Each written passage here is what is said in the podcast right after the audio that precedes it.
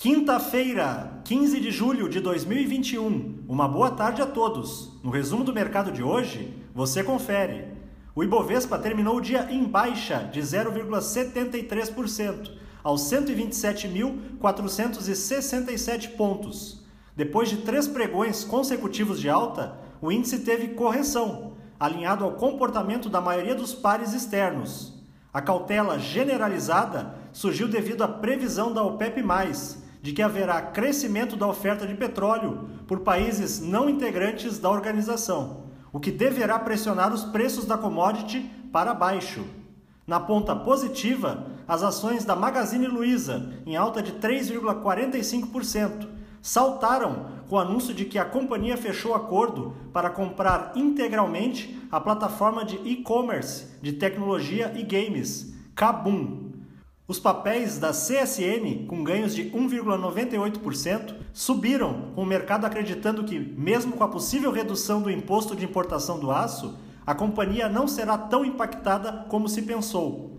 Na ponta negativa, as ações da Petrobras, em queda de 2,13%, foram impactadas pelas baixas nos preços internacionais do barril de petróleo nesta sessão.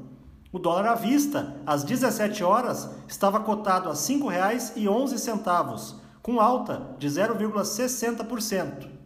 Já no exterior, as bolsas asiáticas fecharam majoritariamente em alta, na esteira da decisão do Banco Central da Coreia de manter em 0,50% ao ano a taxa básica de juros do país. A instituição também informou que pretende iniciar o ciclo de alta dos juros até o final deste ano. No Japão, o índice Nikkei caiu 1,15% e o índice chinês Xangai Composto teve alta de 1,02%. Os mercados na Europa encerraram em queda devido à preocupação dos investidores com as divergências entre os dirigentes da autoridade monetária do Reino Unido quanto ao início do aperto monetário no país. O índice Eurostock 600 fechou em baixa de 0,95%.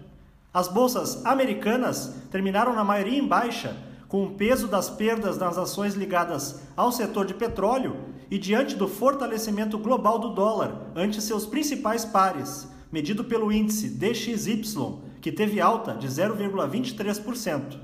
O Dow Jones subiu 0,15%, o Nasdaq teve queda de 0,70% e o S&P 500 recuou 0,33%.